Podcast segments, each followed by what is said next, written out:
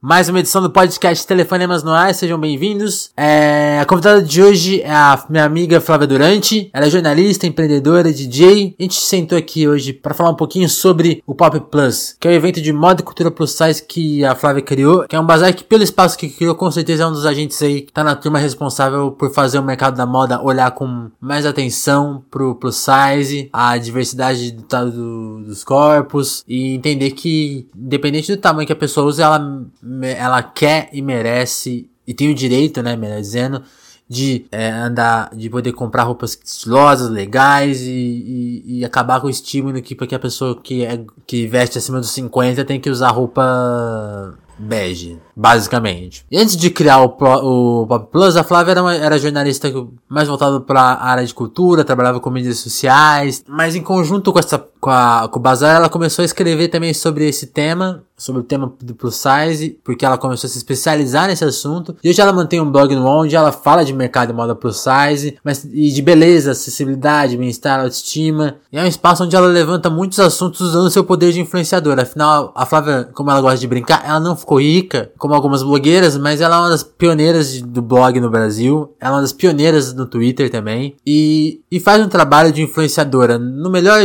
no melhor, no melhor que a, a palavra pode caber. Que é uma influenciadora que passa questões culturais, eu, sei lá, eu aprendi, com a Flávia eu aprendi sobre rock escocês, sobre música latina, sobre, sobre os catalões, tudo, tudo que a, a Flávia aprende ou começa a se interessar, Adele, Amy Winehouse, Franz Ferdinand, ela sempre transmitiu pra internet e sempre criou, e sempre informou seus seguidores e é um trabalho de influenciador que não é só aquela coisa comercial, compre isso, use isso. É mais, olha, isso aqui é muito legal, tá mudando a minha vida e de verdade, sim, não é um, né, não é um patrocinador e ela aproveita aquilo que tá modificando a vida dela para passar para as outras pessoas com mais detalhes, com informações e é um comportamento que ela repassou para a cultura plus size quando ela começou a fazer o bazar e agora com o blog e para você ter uma ideia, logo depois que, que a gente fez essa entrevista, eu não sei por que motivo, até acho que talvez tenha a ver com umas coisas que a gente discutiu aqui sobre gordofobia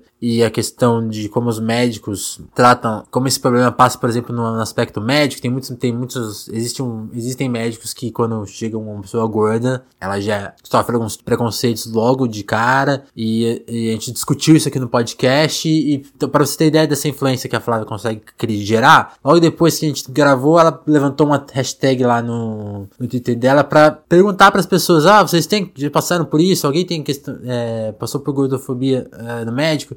levantou uma hashtag com centenas de histórias assim horrorosas sobre esse problema. Virou virou assunto no BuzzFeed, depois a Flávia mesmo reuniu essas histórias num post dela, e aí a, questão foi além para por causa de racismo que as pessoas passaram em médicos, assim. É um, é um trabalho de conscientização e de influência também muito importante. Mais do que te vender algo, mas te informar de algo. Não sei se eu, bem, se eu fiz bem, mas eu tentei resumir é, a Flávia para vocês. Melhor do que só a conversa que eu tive com ela, que foi uma conversa bem longa, mais longa que o normal aqui no podcast, porque a gente, a gente é amigo, a gente trabalhou junto muito tempo na Trip. Trabalhei com, já com muita gente legal, com várias turmas boas, mas a turma dele, dela, que trabalhou eu, a Flávia, a Eva Oviedo e o Cirilo Dias, que. Isso pra falar do núcleo mais. que convivia mais. Lógico que tinha muito.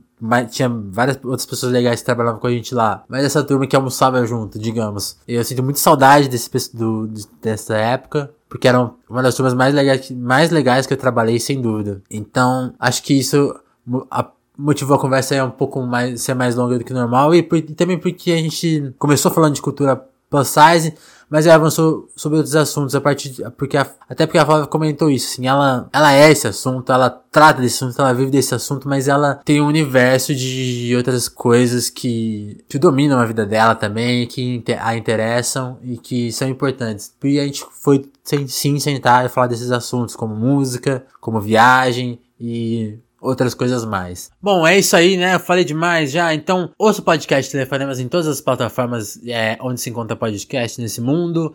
O iTunes, o Speaker, que é a nossa casa, o Google Podcasts, o YouTube, o Spotify, onde você ouvir podcasts. Segue a gente lá, dá o seu like, compartilha como eu sempre reforço, é muito importante nessa, é, nesse momento nosso você compartilhar o podcast, porque a gente tá atrás de ouvintes, e ouvintes também chamam convidados mais legais, cada vez mais legais. Afinal, é, afinal as pessoas, todo mundo, mundo anda, não sei se você tem informação disso, mas o mundo está completamente louco, meio perdido. E as pessoas realmente estão trabalhando assim, muito focadas e muito sem tempo. Então é muito difícil trazer convidados para cá às vezes. E cada compartilhamento facilita, me ajuda. Me ajuda muito. Então eu acho que é isso aí, né? Tá aí mais uma edição do podcast Telefonemas no ar. Eu queria começar te perguntando que eu te conheci cinco anos atrás, quando você tava bem no meio do caminho para começar o trabalho do Pop Plus. Eu queria saber se, tipo assim, você se imaginava que naquela época lá ia virar tudo isso que virou na sua vida? Nem nos meus sonhos mais loucos eu imaginava, né? A proporção que ia tomar tudo isso, né? Porque para mim o Pop Plus era uma atividade extra, né? Para ganhar um ter um dinheirinho extra, né? Eu sempre fiz muita coisa ao mesmo tempo. Eu sempre gostei de ter o trabalho fixo, né? Como jornalista e fazer uma coisa extra, é, fazer fila de assessoria para bandas ou ser DJ na noite de São Paulo ou fazer festa em Santos, né? Então para mim é o normal era isso, fazer, Sim. ter meu trabalhinho, né, a redação e ter um extra, né? Eu jamais ia imaginar que o, o Pop Plus ia virar o meu trabalho principal, né, como é já há quase três anos, né? Então, foi uma coisa que eu comecei bem despretensiosamente mesmo. E foi ficando mais fácil? Eu imagino que hoje muita gente acha que seu trabalho já é fácil, estabelecido, porque tem tanto tempo já. Foi ficando mais fácil em que medida? É, na verdade, nem sempre, né? Porque eu lido como se cada edição fosse a primeira, né? Porque eu tento aperfeiçoar, né? A cada edição, né? É, como a gente foi educando o nosso público para criar sua identidade de moda, elas felizmente foram ficando cada vez mais exigentes, né? Então não posso oferecer mais do mesmo, não posso oferecer uma marca que fala uma coisa e a outra. Né? Então eu tenho que ser bem criteriosa, cada vez mais criteriosa, né? Na minha curadoria. E tem os desafios também de, de monetização, né? Que, que ainda são uma dificuldade para mim, né? Como boa pessoa de humanas. Mas é, eu consigo viver do Pop Plus, né? Há, há dois anos, né? Desde que eu que tive meu último trabalho fixo. Mas eu acredito que perto do potencial que, que ele tem, ainda é muito aquém, né? Entendi.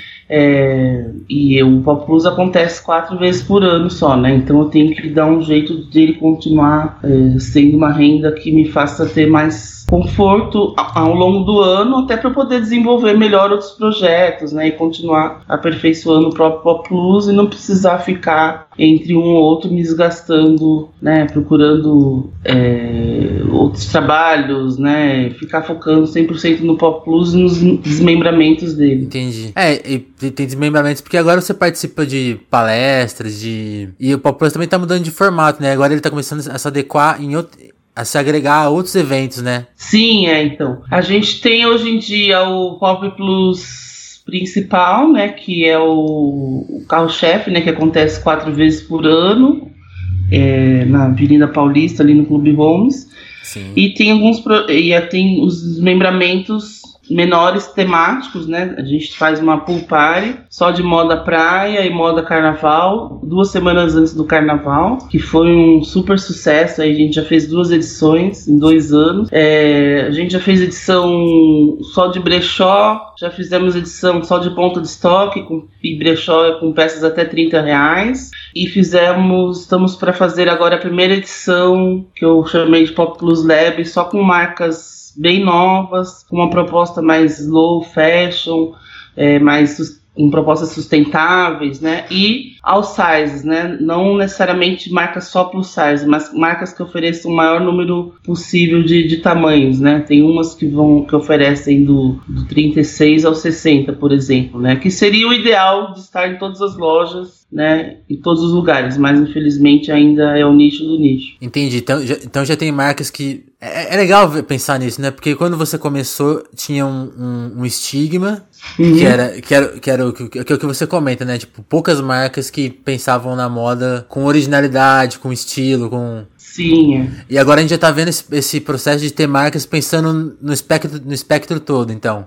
Isso, exatamente. Você sente, você sente essa mudança mesmo? Já tem algumas marcas que já estão pensando é, né, num, passo além né, da, da, inclusão total, né, de serem alçar. A Chica Bolacha já faz isso, na verdade, há, há muito tempo, né? Foi uma das Sim. primeiras marcas a participar do Pop Plus e elas sempre foram all sizes e elas pensam na moda como um todo, né? Não só na mulher gorda ou na mulher magra Legal. Então eu acho que a, a mesma roupa que tem para menina magra tem para gorda também, né? Não tem uma diferença de preço, nem de, de, de, estilo, nem nada, né? Então, e foi uma das primeiras marcas a pensar na mulher gorda como uma pessoa jovem, como fã de cultura pop, Legal. né? Com estampas mais contemporâneas, divertidas, e não só aquela coisa que era antes, né? De, de, de esconder, de roupa pretas, né? Mais sóbrias. Né? Então foi uma das grandes responsáveis por, a, por essa mudança no mercado. O que você menciona muito, né? O, o bege. Sim, né? é. O bege, o preto, o azul marinho, né? Hoje a gente pode até usar, mas é, se for uma escolha, não porque quiser, é a única coisa que tem. É. É. E, e, nesse caminho assim de, do trabalho, você começou a falar, virou um assunto da sua vida tratar o plus size. E uhum. Você já, você já, tinha esse conhecimento quando você começou ou você foi agregando essas coisas para poder falar sobre? Porque eu sinto que a partir do momento que você fez a primeira edição e começou a. Você teve que virar uma especialista no assunto, né? Você já tinha todo o conhecimento, o que você foi aprendendo as coisas? Como que foi essa parte? Não, não tinha nada eh, de, de moda, zero. Na verdade, é, até hoje ainda não tenho, ainda estou aprendendo, né? Eu tenho feito é, muitos cursos, né, relacionados à, à, moda, a empreendedorismo, à diversidade, porque eu acho que não adianta a gente só falar dos nossos exemplos pessoais, né? A gente tem que entender do do contexto, da história, da onde surgiu né, esse, é, essa problemática toda, por que tanto ódio, né? Então a gente, eu fui sentindo a necessidade de me aperfeiçoar, fazendo cursos com leitura, né? E em relação à moda, eu nunca tinha trabalhado, na verdade eu trabalhei, trabalhei com isso uma época em meu primeiro contato com a moda, escrever sobre moda foi em, por volta de 2009, quando a Cláudia Seff me chamou para ser editora de lifestyle do Vila. Uhum. E aí eu estranhei, né? Nossa, Cláudia, tá, tá maluca? nunca. eu não entendo disso, não. É, nunca trabalhei com, com moda, mas é lá, justamente por causa disso, porque eu quero uma visão de alguém que nunca tenha trabalhado com moda para poder trazer uma linguagem mais acessível pro vício, do né? vírgula, né? Sem vício, sem, né?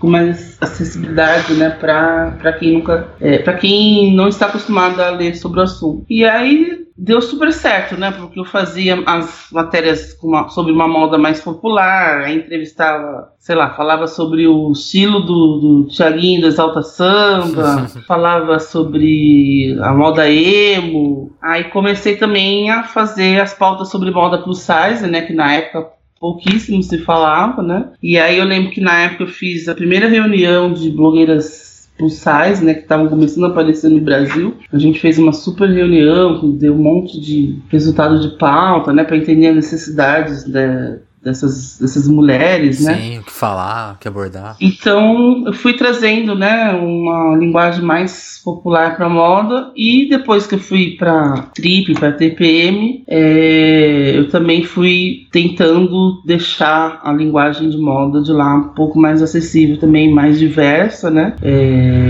trazendo essas pautas, chamei chamei colunista para falar de moda plus size, né? Então, sempre né, trazia essa, essas pautas para onde eu trabalhava. E aí acabei me interessando pro, pro assunto, né, que eu achava uh, chato, né, eu não me interessava, porque até porque era um universo que, que me rejeitava. E quando eu lembro que eu ia visitar alguns desfiles, ia cobrir, as pessoas me olhavam torto, né? Aquela coisa, né? E aí não era uma coisa que eu me sentia bem, né? Então eu não gostava. Mas aí a partir do momento que eu passei a ocupar esse assunto como o meu também e entender a importância da moda como história, como identidade, né? Sim. Aí eu, não, puta, como é legal, né? Você se ocupar desse assunto, entender. Aí eu passei, passei a me apaixonar e a estudar mais e tudo, né? Para não oferecer um discurso vazio só baseado nos meus exemplos pessoais, né? Tava pensando, enquanto eu tava pesquisando sobre as as coisas que você fez. Aí eu fiquei muito no YouTube vendo uns vídeos. E é, e é muito comum, quer dizer, todo vídeo tem um comentário lá falando uma coisa agressiva e tal. Aí eu queria, eu queria se, se, se você pudesse eliminar uma incompreensão que as pessoas têm sobre o universo plus size, tipo, que parte você acha que você cansa, cansa de se repetir para explicar? Qual que seria a, a, a compreensão básica que você gostaria de eliminar? Porque tem gente que acha que é escolha, tem gente que está defendendo. Tem gente que acha que está defendendo a pessoa não ter saúde. Tem, tem várias pequenas. Eu queria saber qual que é a principal, assim, que você tem que lidar. É, eu acho que a pior coisa é você ter que explicar todo o tempo que você é uma pessoa normal, né? Sim. Então, não é. Você me conhece faz tempo, você sabe que eu gosto de falar de música, de diversos assuntos, né? Eu Exatamente. Fui, eu gosto, meu universo mesmo, minha, minha maior paixão é a música. Eu preferia estar falando de música, né? De de shows, é, de viagens, viagens, dos festivais, essas coisas que eu gosto, né? Eu fui mudar para esse assunto por uma necessidade. Por quê? Porque eu não encontrava roupas que é, se adequassem ao meu estilo. É, e aí eu fui entendendo as necessidades de outras mulheres que passam por isso também e por situações piores, né? Fui desenvolvendo a minha empatia, porque até então no Pop Plus hum. eu comecei revendendo biquínis, né? É, até então eu vendia os biquínis de acordo com o meu corpo, né? Que eu tenho pouco seio, quadril mais largo, mais barriga. E aí eu fui entendendo o corpo de outras mulheres também, as necessidades de outras, e fui desenvolvendo uma empatia por outras mulheres gordas também, né? Que tinham corpos diferentes do meu, porque não é todo mundo que é gordo que é igual. E aí eu fui fazendo isso pra, por uma questão de, de sobrevivência e de empatia, né? Porque a gente não tá ali para dar a cara para bater porque gosta, porque é, é, não é uma coisa legal você ler, né? Você então, é horrível, né? Ler esse tanto de barbaridade é horrível, não é? Ah, não tô acostumada. Ah, não, você se acostuma. Não, não pô, tem coisa que eu leio que que eu choro, eu fico mal, fico três dias. Tanto de quem é hater mesmo, quanto, quanto quem é de, de fogo amigo, né? Então você fica. Você fica. O que seria esse fogo amigo? Ah, gente que assim. às vezes que é ativista também e critica de um, um ah. jeito que passa um pouco do, do ponto, assim. E você, você é um ser humano, né? Você não é uma máquina, você está fazendo as coisas ali para melhorar, né? É, e então. O militante. Você não vira um militante automaticamente imune de tudo, né? Você, você tá ali trabalhando normal e de repente começa a receber uma enxurrada de coisas que não. Nunca vão É horrível. A, a, primeira vez que eu recebi esse ódio todo, fiquei doente de cama, assim. Uma semana mal que mesmo. Horror. Então, tanto que eu tive até cachumba, de tanto que baixou minha resistência. Foi um horror, assim, pô, ninguém gosta de passar por isso, né? Entendi. Nenhuma militante é, gorda, negra, trans, né? Não é uma coisa que é gostoso, né? E embora o retorno positivo seja bem maior, essas pessoas que são as haters fazem muito barulho e isso incomoda, isso te fragiliza muito, né? E aí o que é chato para mim é isso, é você ficar provando que você é normal, que você merece respeito. Pô, isso seria óbvio, né? Não precisava alguém estar tá falando, pô, eu sou um ser humano, eu mereço respeito, né? É muito triste você ter, em 2018, você ter que ficar falando isso. É impressionante como provoca é, qualquer fala da, da, sua parte provoca de muitas pessoas uma reação que a pessoa não compreende o que está sendo dito no, no, no, no, level mais básico. Tipo, ó, a gente existe, a gente quer. A gente só tá falando de moda, de ter, de ter um número certo, de ter a, a possibilidade de sentar num lugar sem passar vergonha, de, ter uma aceitação do mundo, né? Não, é, é básico, cara. Não precisa xingar a pessoa, não precisa odiar a pessoa. Sim, exatamente. Não tô falando, ah, não, vamos todo mundo. Vamos todo mundo ser. Comer é... bacon até morrer, vamos todo mundo ser gordo, que só o gordo que é bonito que presta. Não é nada disso. As pessoas que entendem desse lado são completamente imbecis, são idiotas. A gente está pregando ali o respeito, o direito a existir simplesmente, a se vestir, a existir, a ter tratamento de é, saúde adequado, Sim. o médico escrotizar quando você bota o pé no, no, consultório, você conseguir passar numa catraca com dignidade, você sentar no transporte público. Não ter que pagar é, mais no plano de saúde. Não ter é. que pagar mais no, no, avião ou no ônibus, você não sentar num lugar e a pessoa levantar porque faz, vai fazer cara feia, né? Então esse tipo de coisa, direitos básicos dos seres humanos, não é privilégio, não é a mais nem a menos. Né? E tem uma coisa que acho que talvez, eu não sei se usam o termo minoria, mas quando sempre que uso o termo minoria, as pessoas entendem de uma maneira meio torta que é tipo, ah, são menos pessoas que são assim. E, e não, o termo, o termo significa isso, né? É sobre, sobre inclusão. Tanto que tem um dado que eu, que eu fui vendo que você destaca sempre, que é o número, né, de pessoas que vestem plus size no Brasil. É 60%, né? Sim, é, tá próximo de 56, 57% né, de pessoas que é, vestiriam moda plus size no Brasil e apenas 17% do varejo de moda abraça que veste que oferece opções para esse público, sendo que somente 5% das lojas são especializadas. Entendi.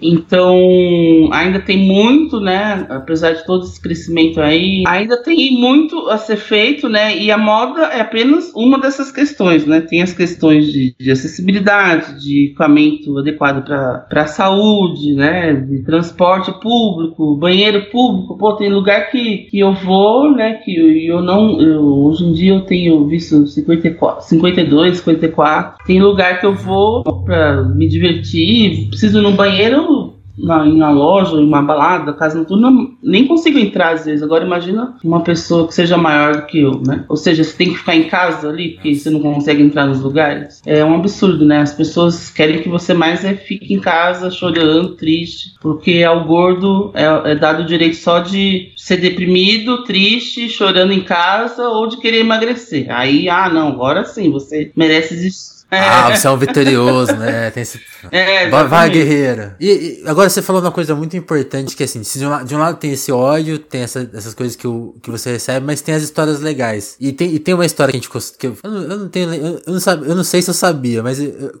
agora quando, quando você fez a palestra, destacou ela, da foto que você viu a menina feliz ali, se sentindo, finalmente que ela encontrou uhum. uma coisa que ela queria. Qual, dessas histórias legais, qual que é a soma que você leva, assim? Como, como isso te energiza, como isso te influencia? Essa, essas histórias. Porque eu imagino que muita gente chega para você no, na mensagem privada com uma história triste que, vai, que depois fica alegre. Eu imagino que você receba muita uhum. informação, né? Como também, como é, como é lidar com essa quantidade? ah, é, é, a melhor parte do, desse trabalho, né? É o que me, me, incentiva a, a continuar, né? Apesar de toda a carga de ódio que a gente recebe, são essas coisas que compensam, né? E tanto nas redes sociais como no próprio evento, é, a gente sempre recebe histórias muito gratificantes, né, de pessoas que começaram a, a confrontar melhor e não aceitar esses desaforos, é, se impor melhor, se empoderar, né, na acepção original da palavra, é, e a usar mais, a usar a roupa que ela sempre quis e não tinha coragem, a não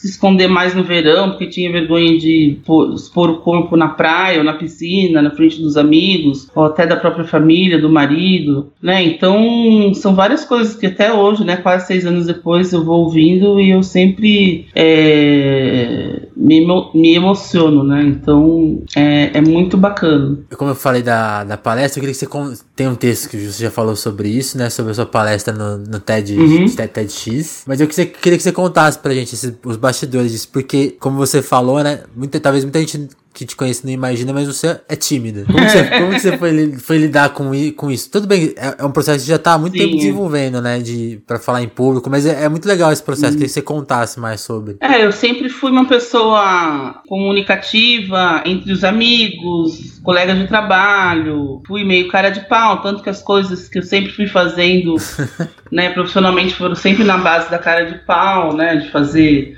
Pop Plus, fazer minhas baladas, tudo. Nunca tive vergonha de, de pedir, de falar, ah, não, vamos fazer. Mas na hora que botavam, me botavam num palco, um microfone, eu sempre travei. Vídeo, microfone, entrevista, eu sempre dava uma travada. E aí, quando começaram a me chamar para dar entrevistas, né, por conta do meu trabalho com Pop Plus, eu, Sim. puta, preciso resolver isso daí, porque eu não vou ficar sofrendo toda vez que me chamarem para dar uma palestra, né? Cansa, né? Porque é muito desgaste de energia, sofrimento. E aí eu peguei, comecei a pegar indicação de, de professoras, né? De treinamento, de preparação de palestras e tudo, e aí caí na, na Joana do A, E aí, nossa, foi a melhor coisa que eu fiz, porque ela foi me desenvolvendo esse lado da. Não só da voz, né? Que eu tinha. Eu, eu sempre fui bronquiteira, né? Desde criança. Então eu tenho. É, de bronquite, ter asma, né? Eu passei minha vida tomando eh, inalação, né? No, no hospital. Aí depois de adulta melhorou, no, no mas mesmo assim ainda tem umas faltas de ar de vez em quando. Então, minha, às vezes, minha, minha fala faltava, né? No, ficava com falta de ar no meio das frases. Aí ela ajudou a desenvolver a técnica de respiração, de expressão corporal, de, express, né, de é, técnica gestual, né, de dicção, toda essa parte de técnica de, de, de voz e também a parte de texto, de como se expressar no palco. Então, foi ótimo, né? Foi muito bom. Melhorei, eu sinto que das primeiras entrevistas e palestras que eu dei, eu melhorei 100%. Mas com o TED é uma outra história, né? É aquela. É, é uma, uma responsabilidade muito grande, né? Então eu dei, mesmo com toda essa preparação, nas vésperas eu dei uma travada, né? Fiquei super nervosa, deu, um ataque de ansiedade, não sei o que não conseguia decorar o texto. Eu morro de medo do TED porque acho que a entrevista ainda ela tem a outra parte. A gente tá, tá conversando, tem, tem uma, uma, pessoa ali te jogando, jogando a, é, levantando Sim, a bola para você. O TED é uma coisa solitária, né? Foco de luz em você, aí depois vai para pro YouTube, todo mundo vai ficar vendo o resto da vida aquilo, né? Então juntou tudo isso, Jesus, sou ferrado. É um terror. E aí deu tudo certo. Né? Mas aí, na véspera, deu. Mas deu tudo certo, né? Ela falou: ah, tenta falar do jeito que você está falando com seus amigos, não faz uma coisa muito impostada, muito palestrante que não tem nada a ver com você. E aí eu vi que no dia do, do ensaio geral, é, os os, alguns palestrantes também ficavam nervosos, tensos, e corriam a cola. E aí eu vi, pô, eles também estão no mesmo barco que eu, então eu vou relaxar, né? Não adianta eu ficar aqui sofrendo, porque tá todo mundo no mesmo barco, né? E aí no fim foi super legal. No dia eu acabei recorrendo à cola mesmo, né? Porque eu fiquei muito nervosa, mas foi ótimo, todo mundo gostou e está repercutindo até hoje. E foi uma experiência que super valeu a pena. E agora eu tenho visto que frases, né, algumas coisas que eu falei, tem algumas mulheres postando no Instagram e tudo. Então achei muito muito bonitinho, assim, e é legal que você a missão, né, do negócio foi cumprida, que era passar uma ideia, né? Não importa a técnica. Eu posso ter tremido e gaguejado, falei muito né, que depois eu, que eu vi, eu vi mil defeitos, mas o principal que era passar a mensagem eu consegui. Né? Então isso me deixou muito satisfeita com o resultado. é, porque é, acho que o mais legal, assim, que mais, acho que mais quando você está muito envolvido, começa a, a, você começa a entrar nos, em uns pormenores, né? E a gente acaba, deve acabar esquecendo que, tipo, tem muita gente que não entende ainda o básico, é, né? então, a, a ideia era falar mesmo para esse público que não, não tem conhecimento ainda dessas questões, né? Por exemplo, uma das coisas que você destacou e que, que, que é um dos assuntos do momento aí, que pelo menos eu tava vendo notícia ontem, até. Eu, eu, eu, te, eu tenho uma monitoria de reaça, né? e aí, quando certos assuntos chegam nessas pessoas, eu falo, ó, oh, isso é, é, tá realmente bombando, porque pra chegar nessa pessoa é porque, tipo, já tá Ixi, em grupo de WhatsApp, já tá. e aí Nesse level, o, a série do que o Netflix fez já chegou. E aí, nesse level de, de, de pesquisa aí, eu vi, eu, vi, eu vi você falando disso muito antes. Assim que você postou, eu já vi você falando que era o problema dessa série que o Netflix tá, querendo, tá fazendo ah, aí, que sim, soltou um trailer. Eu nem sei, eu nem sei o nome da série. E aí, tipo, uma semana depois chegou lá no, nos caras que tá assim, ó, oh, você reclama de tudo mesmo. não pode fazer mais nada. Eu queria que você. É. Como você destacou isso na sua palestra, de de como a cultura pop tem, é restrita pro. Tem três que você, você, comenta, né? Na cultura pop, o, o, gordo tem três, tem três papéis: é. gordo sexy, amiga gorda virgem, é. gordinho engraçado. Isso tem tudo a ver com o problema da série lá do Netflix, que é uma, que é uma mina magra interpretando uma gorda que vai deixar de ser, de ser gorda de um jeito meio irreal lá, meio Sim. estúpido. E aí ela vai começar a se vingar das pessoas porque ela finalmente, finalmente ficou é, bonita, né? É, entre, uhum. entre, aspas. Queria que você explicasse, assim, para as pessoas entenderem o pro, todo o problema dessa série e coisa da cultura pop em geral com, com esse assunto. É, então, eu até é, escrevi também no, no, meu blog no sobre isso, né? Sobre a representatividade do, do, gordo na cultura pop, que é sempre restrita a esses estereótipos ridículos, né? Que é da, da gorda, vir, gorda virjona, né? Igual aquela da, da novela que era Penélope, que era médica, que era desesperada para perder a virgindade e tantas outras, né, que são as virjonas amigas da mocinha, a gordinha Sim. sexy ninfomaníaca, né, que tipo aquela da escolinha do professor Raimundo. Sim. eu não lembro. Não é da sua época. Mas sempre mas é não, mas perfil, eu, né, eu, vi, eu, eu, vi na, na nova geração a, a coisa faz Fabiana ela. Putz, esqueci o nome dela. É, a Fabiana Carla. E do e da gordinha, do gordinho engraçado, bonachão, amigo da galera, o simpaticão, que faz a piada antes de ser gordo, antes de todo mundo. Né? Então são sempre os estereótipos, não tem a, a gorda bem sucedida, a empresária, dificilmente, né? Então, é, e, né, a, coincidentemente, né, depois que eu falei, te, fiz Sim. essa palestra, apareceu essa série do, do Netflix aí, que faz várias séries com pautas bacanas aí do do cara gente branca, do Sense8, que também, né, uma representatividade grande Sim. aí do LGBT. Só que o gordo sempre se fode. o gordo é sempre zoado.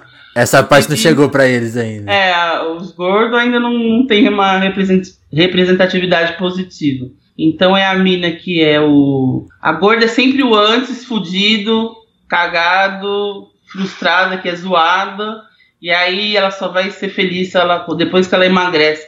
Ela emagrece depois que ela toma um soco, que ela vai ser operada, aí ela emagrece, ou seja, através de um negócio horroroso, né? Traumatizante. Traumatizante, é. que ela vai ser emagrece, mas aí ela vai ser feliz, né? Então, o gordo, ainda na história da na cultura pop, ainda é sempre o antes na história também, né? Então, pô, é, é muito triste isso, né? Porque você vê uma mudança aí de representatividade em várias parcelas da população, mas o gordo é sempre o fudido ainda. O, como a gente costuma dizer, é o último na fila da empatia ainda, né? Então, eu não sei, eu, eu, não, eu não assinei esse é, abaixo assinado que circulou para tirar a série do ar. Eu não sei, eu acho que não tem que tirar do ar. Acho que de repente tem que mostrar mesmo, até para a gente poder saber como é, como vai acabar isso e mostrar que é, não é um negócio legal, até para poder usar como exemplo no futuro. Né? Eu não, não assinei, provavelmente não vou assinar. Mas isso não me tira o direito de criticar, Reclamar, de, né? de mau gosto e de, né, de falar que isso daí é totalmente ultrapassado, né? Que espero que haja mudanças nesse sentido também no, no futuro. E, nessa, e nessa, enquanto de um lado tem essa, a gente tá falando de, de um atraso, até, de, por exemplo, um atraso do Netflix em perceber essa questão. Mas tem, enquanto o mercado também tá se adaptando a, a melhorar, eu, tá, eu, eu, achei muito curioso uma coisa que você destacou num texto seu sobre como tem um, o mercado tem, ele, ao mesmo tempo ele faz um contrabalanço. Então ele cria tem um termo que você comenta que é o vanity sizing, que é tamanho uhum. da vaidade. E, e, e, até termos que você vê por aí, tipo sobremesa sem culpa, que uhum. estava comentando. Eu queria que você comentasse dessa.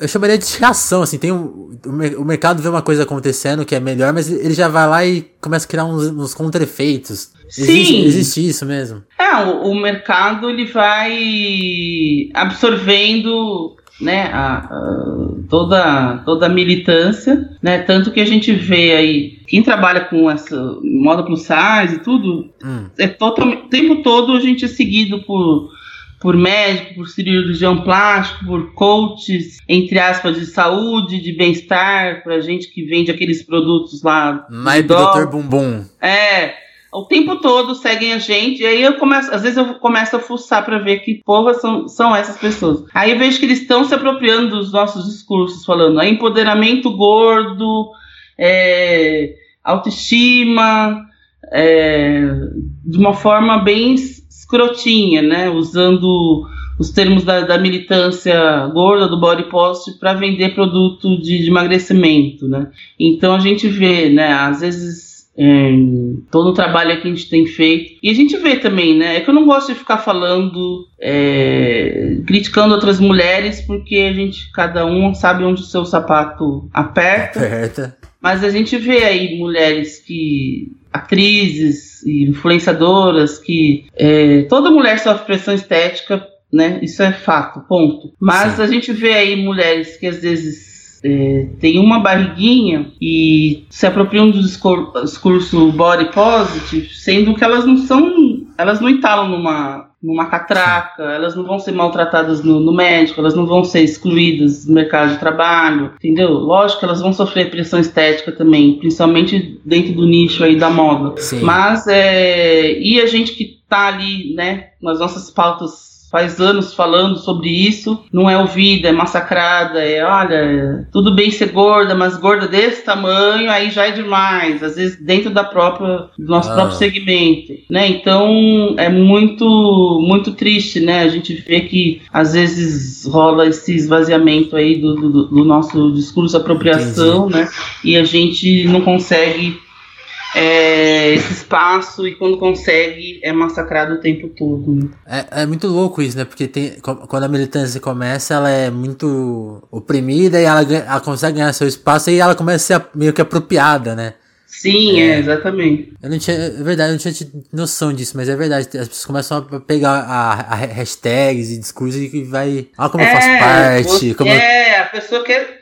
Pô, por que, que a pessoa acha legal que é ser excluído, ser fudido. A gente não queria né, ter que estar tá fazendo essas campanhas. Aí tem as meninas que ficam se apropriando do discurso, do body positive, do, do cabelo crespo. É, então, a todo momento a gente vê isso, né? Mas Infelizmente, são coisas que acontecem. E é legal uma coisa que você falou. Eu, eu, eu, acabar, eu voltando nessa pergunta, porque acho que a gente já falou disso antes, mas vou voltar. Tem, tem uma, tem uma entrevista muito legal que você fez no, no seu blog com o Marco Aurélio Domingos. Uhum. E ele explica justamente a diferença entre pressão estética e gordofobia. Porque a gordofobia ela não, é só, ela não tem a ver com pressão estética, ela tem a ver com uma estrutura social, né? Tipo, ela, ela lembra muito, sei lá, racismo, homofobia, porque ela, ela, ela, tá na estrutura, ela não é, ela não é só ela não parte só da pessoa, né? De, de um discurso de ódio. Né? Ela não é só isso, ela tá em pequenas coisas, né? E a, e a pressão estética é um pouco isso, mas é, tem, tem, tem, tem, uma diferença básica, né? Uhum. Como, como, você explica isso, assim, só pra gente... É, sim, então, a gordofobia é uma coisa... É, é uma... O ódio, né? O preconceito, a perda de direitos da pessoa gorda, né? Então, não é você... Ah, eu tô com uma gordurinha aqui, é, fui olhada de lado, de sofri gordofobia. Não é isso. Gordofobia é você não ser contratado para o trabalho porque você tem o bendito do IMC acima, é, você está lá no, na catraca porque a acessibilidade não é adequada, é você chegar no médico, o médico te escrotizar e falar, olha, essa, é, se você continuar assim, nem o seu marido vai querer transar com você para fazer filho com você, ou então, como uma amiga contou né, no, no Facebook esses dias que o médico falou pro filho dela: ah, se você continuar gordinho assim, nenhuma menina vai querer namorar com você. Ou então você chegar num, num, num hospital, no pronto-socorro, não ter equipamento adequado, você ter que ser atendido no hospital veterinário, numa hípica, é desumanizar é, o tempo todo, né? Te tratar como um animal ou como um ser invisível, né? Então não é simplesmente, ah, eu tô gordinha, é, é, não consigo usar biquíni nem nada. Isso daí, pressão estética, todas as pessoas, todas as mulheres passam, né? Gordofobia é uma coisa muito específica, é quando você começa a perder direitos por ser gordo, né? E aí, e aí? Então acho que ele explica muito bem aí é, nesse post, né? Vale ler a entrevista também. É, quem quiser saber mais vale blog, dar um buscar. Tem o, é, ele tem um Medium que é muito bacana, que ele também fala muito sobre essas questões. É, o Grande Close, para quem quiser procurar também. Legal. E, e, e, e, de novo, isso cai no seu discurso, que você terminou falando sobre como a, sua, como a vontade não é impor um padrão novo, não é? É sobre quebrar padrão, né? Sim, exatamente. Não é falar que. Que você tá certo, não. Só fulano presta, só. É, não sei quem que é bonito, até porque beleza também não é, é o critério não, não é o né? norte, né? Não é o meu norte, lógico que isso é importante para muitas mulheres, até como uma questão de se entender como Sim. pessoa, mas não é, não deveria jamais ser o principal, ainda mais para quem é, é, feminista, né? É, acho que é sobre direito, é mais sobre direitos e respeito do que sobre beleza e autoestima. Porque, por exemplo, eu posso ter uma eu, por exemplo, eu me considero uma pessoa com uma ótima autoestima, me acho linda, tô me achando uma coroa lindíssima com 41 anos. Nossa, eu tô arrasando, tiro foto do look do dia. Isso é verdade mesmo, não tô dando como exemplo. Sim, sim. Eu tô me achando mesmo. Tô tirando foto do look do dia, todo linda, não sei o que. Mas isso não me impede que no ano passado, por exemplo, hum. eu quase não consegui entrar no plano de saúde por, por ter o maldito do IMC lá elevado e eles não queriam me aceitar porque achavam que eu ia ah. ou querer fazer a bariátrica, porque eu já era doente, já era um custo e que eu ia querer fazer, fazer a bariátrica ia sair caro para eles, que eu nem quero fazer essa porcaria dessa bariátrica. Ou então é, ter esses problemas de acessibilidade, hoje em dia não, não tanto, mas ter problema de acessibilidade com um avião, é, e mercado de trabalho hoje não, não, faz parte porque eu trabalho conta por Viajando, conta própria. Né? É, ou, mas quando eu vou viajar, às vezes eu tenho que ficar atenta ali, se eu não vou precisar de um, de um extensor, ou então quando vou no médico, né, a gente pensa três vezes putz, será que eu vou nesse médico e vai me tratar mal? É sempre estar tá tenso ali, né? Tem que saber então, quem é. Não é porque eu sou, me acho linda que eu tenho a autoestima elevada que eu não vou sofrer gordofobia da porta de, de casa para fora, fora, entendeu?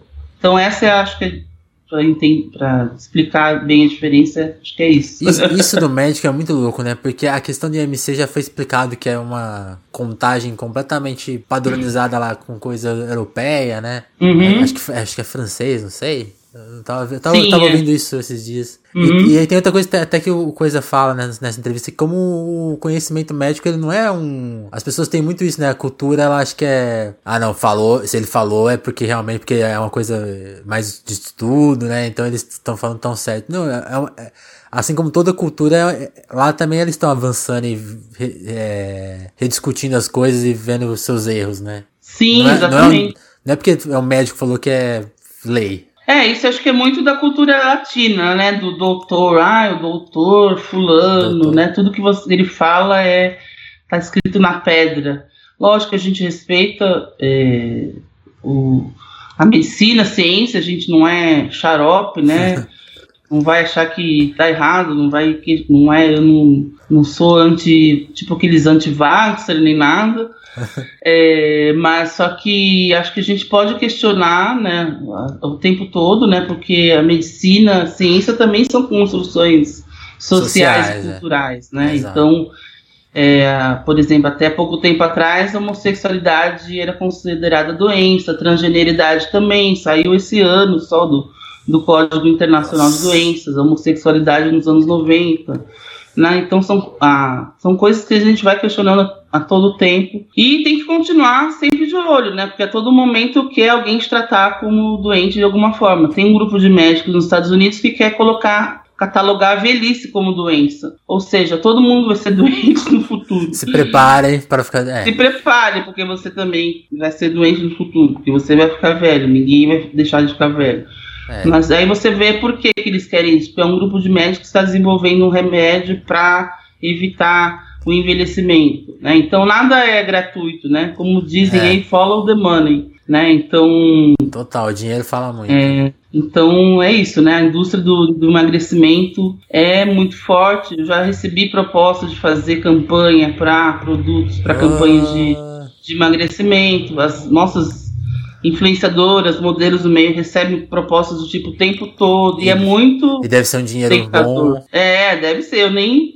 Eu nem quero saber. Já mandou se fuder logo. Já mando, né, para os quintos dos infernos, não quero nem saber, porque é, além de ser totalmente contra o que eu prego, né, imagina, e não quer, e, né, é, e não quero dizer também que a pessoa não pode mudar. Sim. Eu acho que a gente, que eu prego é a autonomia. Se de repente eu resolver, ah não, agora eu quero ser fitness, vai lá é, e pronto. O problema né? é meu, é. o problema é de cada um, o problema é da pessoa. O que não vai me dar o direito, não dá o direito de ninguém de depois ficar apontando: olha, tá vendo? Eu consegui eu tive vergonha na cara e você não. Se eu conseguir, você consegue. Olha, também. se eu consigo, você consegue. Você que quem fala que é gordo e é feliz é mentira, como muito ex-gordo fala, né? Infelizmente, é, muitos gordos oprimem, ex-gordos oprimem pessoas gordas, né? Então, ah, é, tudo que vocês falam aí, esse empoderamento gordo é mentira, que na verdade todo mundo quer emagrecer. Tem gente que quer emagrecer, tem gente que tá bem assim. É, e pra, tem gente que tanto faz. Eu, pra mim, quando eu era magra, era feliz, quando era gorda, sofri. Acho que não é, não é o peso para mim que tá ligado à felicidade ou não. Então, eu acho que a pessoa tem que ter autonomia, né? Afinal, o meu corpo, minhas regras tem que valer para tudo, para peso, para para o seu útero, para sua sexualidade, para o que você quiser fazer, né? E o peso não vai ser diferente, né? A gente não quer questionar, ah, não, se a pessoa decidir emagrecer, o problema não era. O que a gente vai criticar é se depois ela ficar apontando o dedo para a amiguinha gorda que está ali, quer continuar gorda, ela falar, ah, não, você não tem vergonha na cara, não sei o quê. Aí a gente vai cair matando. É, deixa, deixa os gordos em paz, porque já tem muita gente enchendo o saco. Não precisa de mais alguém Nossa, é. né? Não, isso aí me chocou mesmo, é muita gente. Agora, tem uma coisa. Em todos esses aspectos que você foi mencionando, assim, tem, tem uma, uma das muitas histórias legais, como você falou, né? Que, tipo, você é fã de música, fã de viajar, e, e, acho que são meios talvez mais já que nunca te excluíram, mas como você mencionou, a moda te excluiu e, e, hoje você se sente impactado pela moda. Eu queria que você comentasse uma, a, o desfile do Isaac Silva que você acabou de ver, por exemplo. Uhum. É um uhum. tipo de história que é contada na, na, passarela e também a história da, da Lab que você viu esses dias. Eu queria que você contasse essas duas histórias para as pessoas terem um pouco de noção do que, que de, de outras narrativas que a moda também pode contar. É, então, eu acompanhando mais de dentro um do, da moda aí, das, das grandes passarelas, né, do, do chamado high fashion, é, fashion eu é, Fashion Week, Casa de Criadores, eu percebo que as pessoas que têm uma inclusão constante de pessoas gordas, pessoas curvilíneas, é, pessoas com diferentes tipos de corpos e necessidades são os estilistas empresários negros, né? Como o pessoal da, da Leb, né, o do Fiote, o Isaac Silva, o Apolinário da Sem Freio, né, e no meu entender são pessoas que como foram invisíveis pela sociedade, pela moda o tempo todo, são as pessoas que acabam tendo mais empatia por outras causas. Sim, legal. Né, como das pessoas gordas, das pessoas trans, LGBT, e acabam é, tendo mais empatia real, né? Até porque elas também convivem mais com as diferenças do que o estilista fulaninho que se formou em Paris e só convive com as madames, tem classe A, classe B e, né, que são as mesmas pessoas de sempre. Sim. Então eles estão acostumados mais a ter esse olhar já treinado para diversidade. Então, para eles já é normal, né? Conviver com gente gorda, com, com, gente preta, com gay, com trans, né? Não é uma coisa que, ah, é forçado. Igual a gente vê de algumas marcas. Ai, pois uma gorda, nossa, aí depois você vai na loja. E aí, cadê as roupas gordas? Ah, era só num desfile, ah. né? Então, é, é, complicado, né? A gente sabe, a gente não é idiota, né? A gente gosta de ter essa visibilidade, mas sabe diferenciar o que, que é oportunismo do que, que é é um trabalho feito de forma constante e real. Né? Então, eu acho que é, o que é bacana é isso, né? Das, dos grupos minorizados se unirem para poder aguentar a barra e um ajudar o outro, né? Porque não, não é fácil, né? Tá tendo toda uma pressão aí é, constante, né? De, desses, dessa visibilidade aí que todos esses grupos minorizados estão tendo. Quando a gente fala em minoria, não é quer dizer que é minoria da população, né? É, como a gente comentou. É né? minoria, né? Só para quem não conhece, assim, não sabe, é, são minorias representativas, né? Então, por exemplo, a gente tem mais da metade da população negra no Brasil, é, mais da metade da população do Brasil é, é, é, gorda ou acima do peso. E quem que a gente vê na, no, no governo, na na TV, na mídia, na política, é, nas novelas, nunca é né, gordo, preto, gay, é sempre o mesmo Sim. padrão, né? De, da, da, do homem branco, magro, hétero, né? Então, é, quando se fala em minoria representativa, é por esse lado, assim, né? Então, é, aí é isso. Acho que as pessoas que têm que se aliar, né? Se agregar para poder fazer uma corrente aí contra Sim, padrão estabelecido. Pessoas. É, exatamente, porque sozinho ninguém dá conta e as pessoas estão, né, eu sinto cada vez mais que os nossos militantes, ativistas, né, não só do, do movimento ativismo gordo, quanto do, uhum. do movimento negro, é, LGBT, estão muito deprimidos, falando muito de ansiedade, de tristeza, de não estão aguentando mais. A gente, pô, a gente não aguenta mais ter que ser forte o tempo todo, né? Então, não é fácil, né? Se um dá a mão, mão pro outro nessa hora, tudo põe é. a perder, né? Então, então, talvez seja um momento muito importante de virada, né? De manutenção, porque esse é um tema meio recorrente aqui no podcast. Todas, todas as entrevistas a gente acaba chegando nesse ponto. O, o momento do Brasil é esse, né? De você tá tendo um processo de inclusão, de melhora, e, mas agora mais que nunca estão batendo forte contra, né? Então, tipo, é o momento de que a resistência tem que ser maior ainda, né? Sim, é exatamente. E essa solidariedade é porque... é fundamental para as pessoas não se sentirem sozinhas e desistirem, né? Uhum. É, e é o em muitos momentos é o. Eu acho que é o canto do cisne, né? Essas pessoas estão sentindo que elas estão é. não estão mais dominando como elas dominavam antes. Então elas vão, né? Como o cisne quando está morrendo ele começa a gritar e se esganiçar, né? Então é meio que o canto do cisne. Elas estão sentindo que elas estão não estão mais dominando como elas dominavam no geral antes, aí então tá batendo desespero, né? Então acho que a gente tem que se manter firme ali, porque uma hora vai vai ter um desequilíbrio, né? Muito forte ainda, mas uma hora as coisas vão ter uma proporção melhor aí para todos. Né? Fala, tem uma coisa que você mencionou, eu fiquei pensando aqui, aqui durante a entrevista. Obviamente a pauta da nossa entrevista foi sobre o seu trabalho, então é, inevitável falar de plus size e, e tudo hum. mais, e as coisas que você recebe, deixa de ouvir na rua, ouve na internet. Mas você mencionou uma coisa hum. muito importante logo na primeira resposta, que foi de como você gosta de falar de outros assuntos e preferia falar só desses assuntos sem ter que tratar dessa parte, embora seja inevitável, porque é o seu trabalho, etc. E você ficou mencionando uhum. a música. E aí eu, fiquei, aí eu tava, tava vendo uma entrevista você falando do Teenage Fan Club. Então, uhum. eu, eu queria que você explicasse a sua paixão por essa banda, porque você, você falou que era a sua banda favorita, e, é, e é uma banda que eu nunca ouvi, que eu não entendo, eu quero entender. Pelo seu viés. Então, deixa eu contar uma. É, Conte anedotas. Uma coisa, coisa engraçada. Que você conheceu eu eles, né? Conheci, ah, eu sou daquelas fãs que quando gosta vai atrás, quer ficar amigo. É, a, a, a, a gente tinha que falar. Meio logo. É verdade, eu esqueci disso na pauta. Tem que falar que. Assim. Do meu lado É, você só não é. conheceu a Adele por enquanto. é. Amy Winehouse. Não. Você já viu de pertinho. É, a vídeo de, de costas.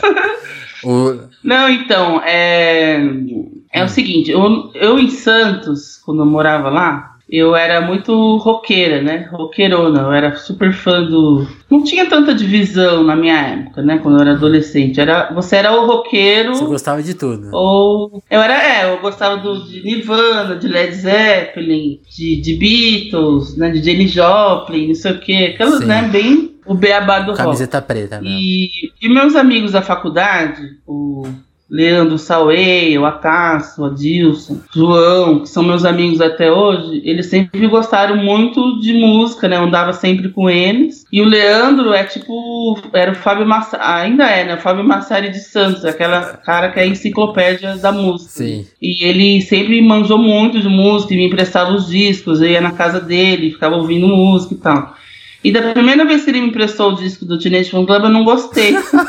Engraçado. Isso, sei lá, em 96, 95, 96, não gostei. Achei meio, meio enjoativo, porque eu era ainda muito roqueirona. Entendi. Aí eu fui passar a gostar depois que eu já mudei pra São Paulo, 98, 99. Aí comecei a ficar mais indiezinha.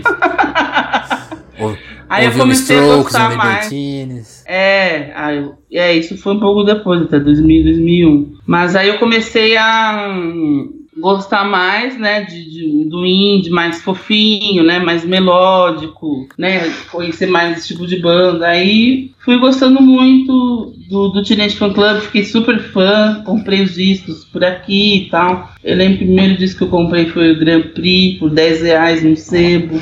Aí, engraçado, né, os discos de Michael, a gente, a gente lembra até onde comprou. E aí fiquei super fã, porque o Teenage Fan Club, ele tem, eles têm umas né, uma pegada melódica, mais amorosa, fofinha, mas ele tem um peso das guitarras que é bem anos 70, né? Então tem uma coisinha assim de um rock que eu já gostava, e acho que foi isso que acabou fazendo eu gostar mais, né? Então aí eu fiquei super fã, né, de, deles, esse tipo de banda tudo. E aí, hoje em dia é uma das bandas que eu mais gosto, né? E acompanho sempre. Quando eles tiveram, fizeram shows no, em São Paulo, eu fui em todos. Fui em um show deles no Rio. Acho que eu vi uns cinco shows deles já no Brasil, né? E aí agora se tudo der certo, vou ver os shows que eles vão fazer no final de outubro em Glasgow lá. Oh fazendo shows do, do, É, comprei o ingresso, né? Agora se eu conseguir, eu Falta só a passagem.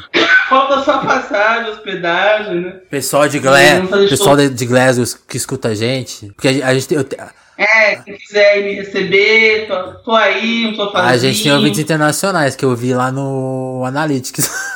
Pô, oh, legal.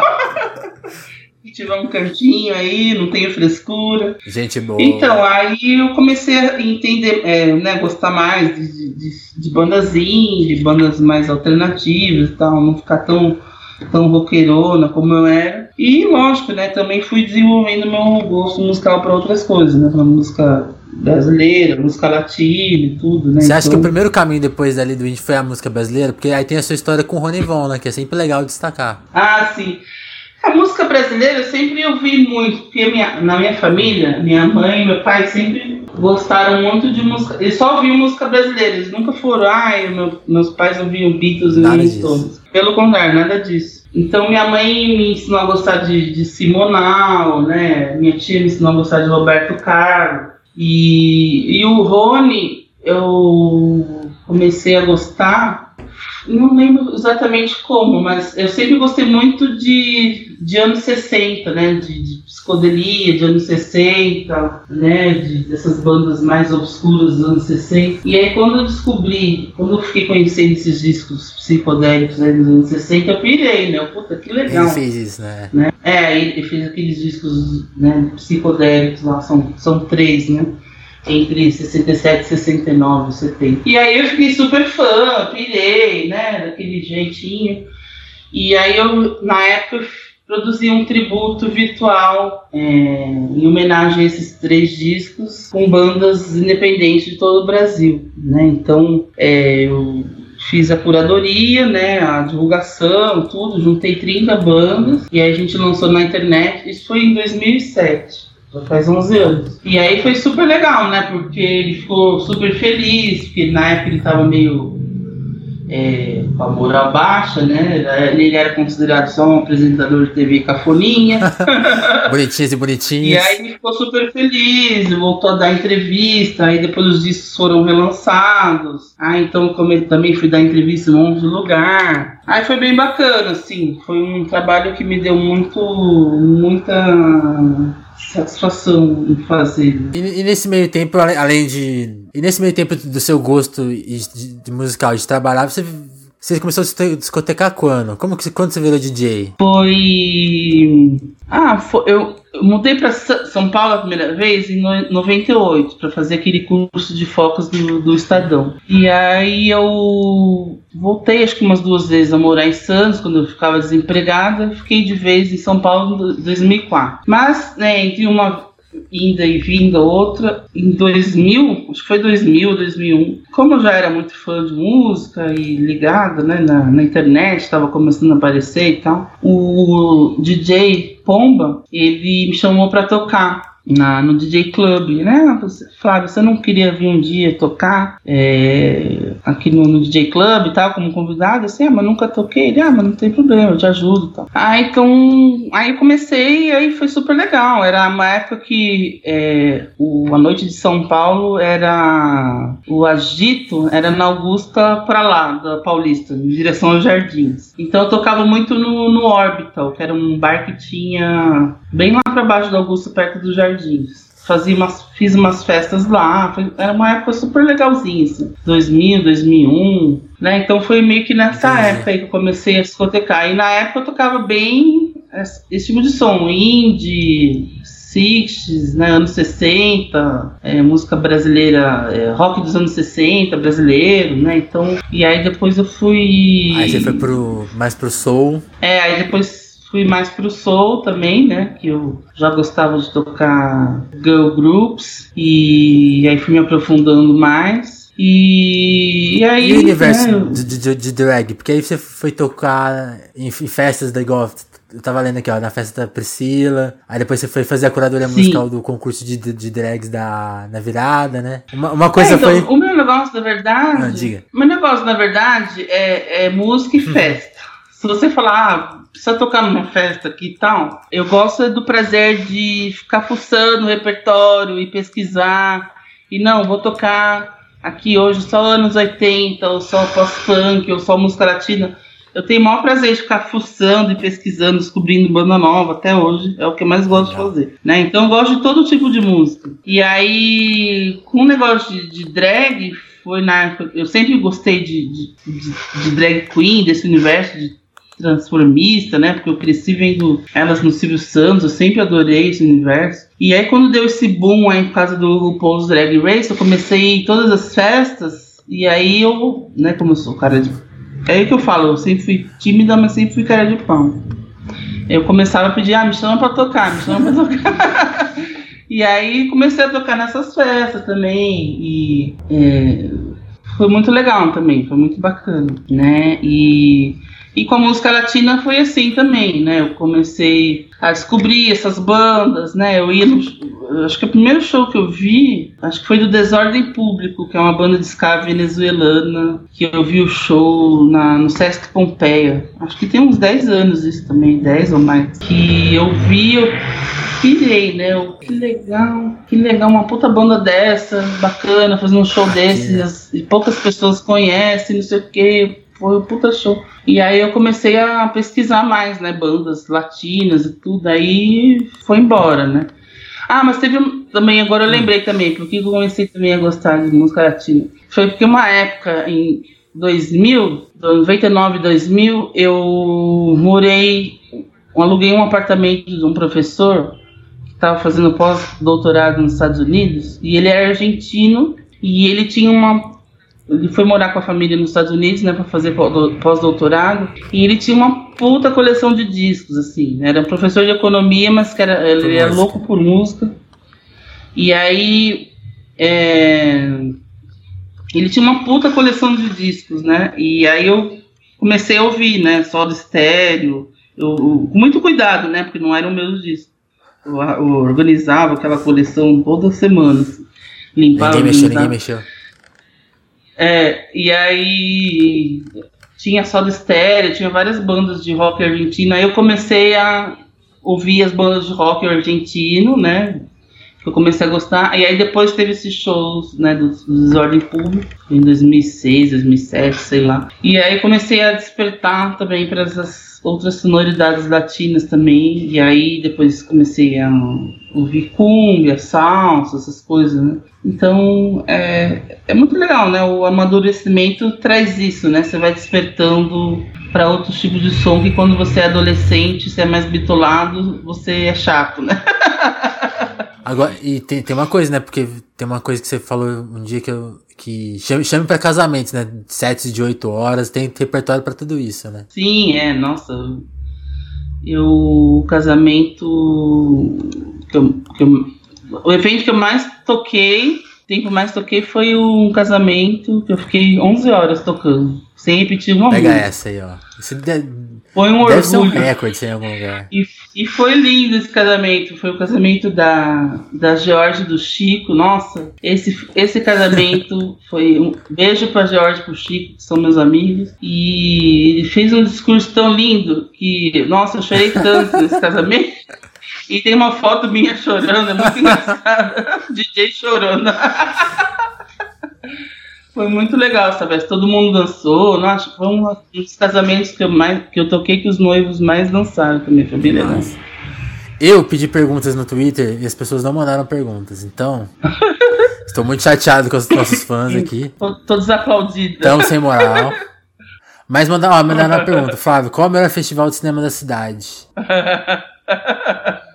ah, é o. Seria o Inedit Brasil? Ah, é. O, o festival que eu trabalho com ele já acho que uns 5 anos, né? Fazendo essa parte de, de conteúdo digital. É outra coisa também que eu ia como frequentadora e aí comecei a encher o saco. Ah, me chama pra trabalhar. me chama pra trabalhar nesse festival, me chama pra trabalhar nesse Foi assim que você foi trabalhar no filme do Ai. também, não foi? Foi, foi, foi bem. Tudo que eu, é, tudo que eu cismo, eu vou atrás, né? Aí eu, do Simonal também, eu, eu já era super fã, né? Porque minha mãe sempre gostou e eu não lembro se eu tinha escrito alguma coisa sobre ele e mandei pros, pros meninos lá, pro, pro Max, pro Simoninha. Eu não lembro como que eu cheguei, mas. Ah, mas acho que eu fiquei em cima. Acho que eu que mandei e-mail pro diretor, sim, pros diretores. E falei, olha, eu sou fã do Simonal, eu trabalho com redes sociais, então vamos, vamos juntar o útil ao agradável. Acho que foi bem isso, né? Então é, foi muito legal porque o, o trabalho foi, foi ótimo, né? O documentário maravilhoso. Eu fiz o trabalho de redes sociais É um e de maravilhoso mesmo. de influencers, né? Na época nem chamava influencers, né? Chamar os formadores de opinião. Só eu vi o filme oito vezes no, no cinema, né? Levando a galera pra ver. E todas as vezes que eu vi, eu chorava. Você viu oito vezes pra atrair gente pra elas falarem sobre o filme. Acompanhar, pra, eu levava os meus convidados, Que né? demais. Divulgar e tal. Não, eu, te- eu- eu também choro toda vez, na hora que fala a parte lá da bebida lá, eu fico, puta merda. Nossa senhora. Queria ver o show lá e, e ficava escondido, putz. Isso, nossa, essa é uma das partes que eu mais E aí tem uma parte que depois, que eu né? não, não me afetou da, da primeira vez, mas depois que o Ricardo Alexandre comentou, eu também sempre lembro, que é a parte lá que o cara fala de como a imprensa condenou ele sem, sem provas, né? Aí aquela parte que ele Sim, tem uma frase lá que eu não vou Sim. lembrar agora inteira, mas essa também é ótima. Sim, exatamente. Aí. É, então, aí foi, foi isso, né? E foi bacana que foi o documentário musical mais visto daquele Sim. ano, né? Então foi um um dos trabalhos mais legais que eu, que eu fiz. Eu não participei, eu não fui, no- no- como eu tô longe de São Paulo agora, eu não fui no Edit, mas teve algum filme que você, que, que você viu que você gostou muito esse ano? Então, esse ano, como calhou de ser bem na semana que ia ter o Pop Plus, Acabou sua vida. eu. É, eu acabei não. Foi o festival que eu mais, menos acompanhei. Fiquei mais trabalhando Entendi. à distância. Mas eu gostei muito do, do filme do, do João Gilberto, né? Foi, foi, foi bem bacana, foi bem uma visão, uma coisa diferente, né? De uma visão de fã mesmo, de bem, bem a coisa que as noias que eu tenho, de quando eu cismo eu vou, fico atrás. Então por isso que eu me identifiquei com esse filme. O cara que era muito fã do João Uma- Gilberto aí foi, foi fazer o percurso de um autor, um cara que escreveu um livro sobre o João Gilberto também foi atrás dele. Então percorria todo o Rio de Janeiro atrás dele para encontrar. Então por isso que eu me identifiquei, porque é bem aquela coisa de noia de funk, quando põe uma coisa na cabeça vai atrás. Podia faz. ser eu. Então por isso que eu gostei. Podia ser eu atrás do Teenage Fan Club, do Franz Ferdinand, do Olifon.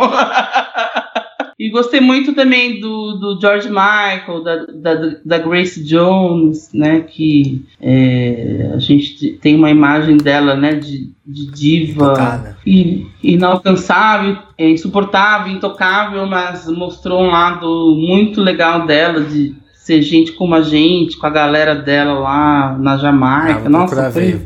Esses dois eu quero ver. maravilhoso esse, documentário. Muito legal mesmo. Flá, é, já, já, já te ocupei muito tempo. Batemos aqui o recorde de tempo de entrevista. Caramba!